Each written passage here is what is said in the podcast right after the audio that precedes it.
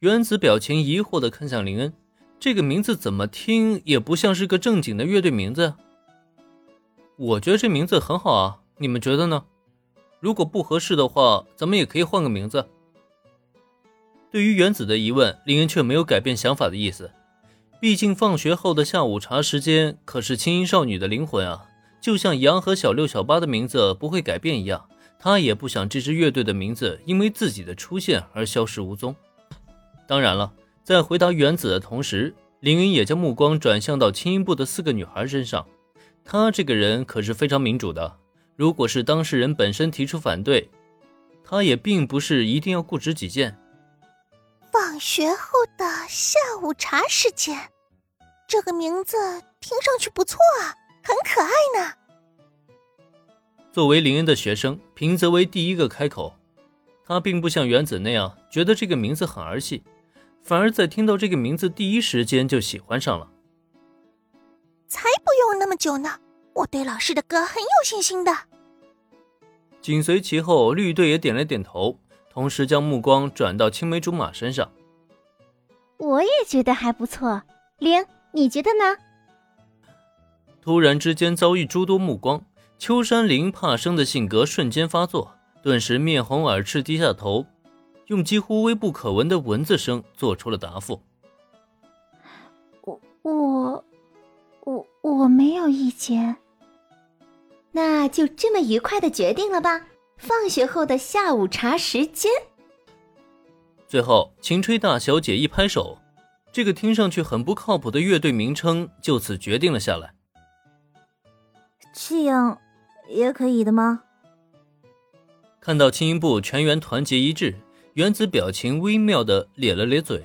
他打心眼里觉得这个名字就是很儿戏啊，奈何自己的意见得不到赞同。想想还是算了，既然是自家男神决定的名字，就算再儿戏，自己也只能表示支持了，不是吗？哆嗦，下周三呢？你们先自由活动吧，我还有些事情需要处理一下。如果想听歌的话，听听歌也可以。乐队的名字决定了下来，西深井纱织立即进入工作状态。录音室里的女孩们，林恩让他们自由活动，而他本人呢？则是拿出电话，走到一个无人角落里，拨通了一个号码。既然林恩都说了，大家可以随意。那首新鲜出炉的《心之所在》自然成了女孩们的首选目标了。真是一首好歌呀！接连听了两遍以后，秋山林才长长的呼出一口气来。他越听越是觉得这首歌好听。再想想林恩交代他们的写歌任务。自己写出的歌真的能够和林恩前辈相比吗？没错啦，这么好听的歌，只要上传到 ACGN，肯定是一下子就能大火起来的。对于秋山林的评价，平泽唯拼命连连点头。作为 ACGN 注册会员一份子的他，已经知道了林恩着手入驻网站的计划，自然也就认定了这首歌一定会大火特火。或许为了加强说服力，他还伸出双手在身前比划了一个大大的圆，就仿佛这首歌像这个圆一样火遍整个 ACGN。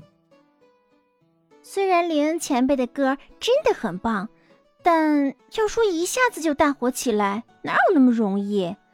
我觉得咱们至少也得上传三到四首歌，才能逐渐在网站聚拢一批粉丝。不同于平泽威的夸张，明显也是 ACGN 忠实用户的田井中律却发表了反对意见。虽然他也承认林恩这首歌非常的优秀，即使相比榜单上那些大火的流行歌曲，也完全不成多让。但是作为一个新人，上传的第一个作品就立即受到关注，并且大火特火，这种事情发生的概率实在是太低了。理性一些分析，还是循序渐进。用三到四个作品，外加至少一个月到三个月的时间去积累粉丝，之后才有可能迎接一场爆发。才不用那么久呢！我对老师的歌很有信心的。绿队的分析趋于理性，但戴维却明显不认可这种说法。他现在对林恩这个老师有些盲目崇拜，认为只要是老师做的就一定是对的，老师的作品也一定会有很多人喜欢。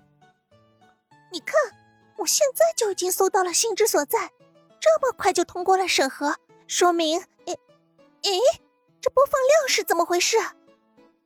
这，这是十万播放量对吧？这是老师的作品吗？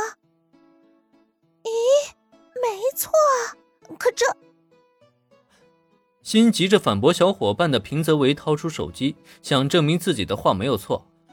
可就在打开 APP，第一时间搜索了作品的名字以后，看到视频下方的播放量，他却傻眼在了当前。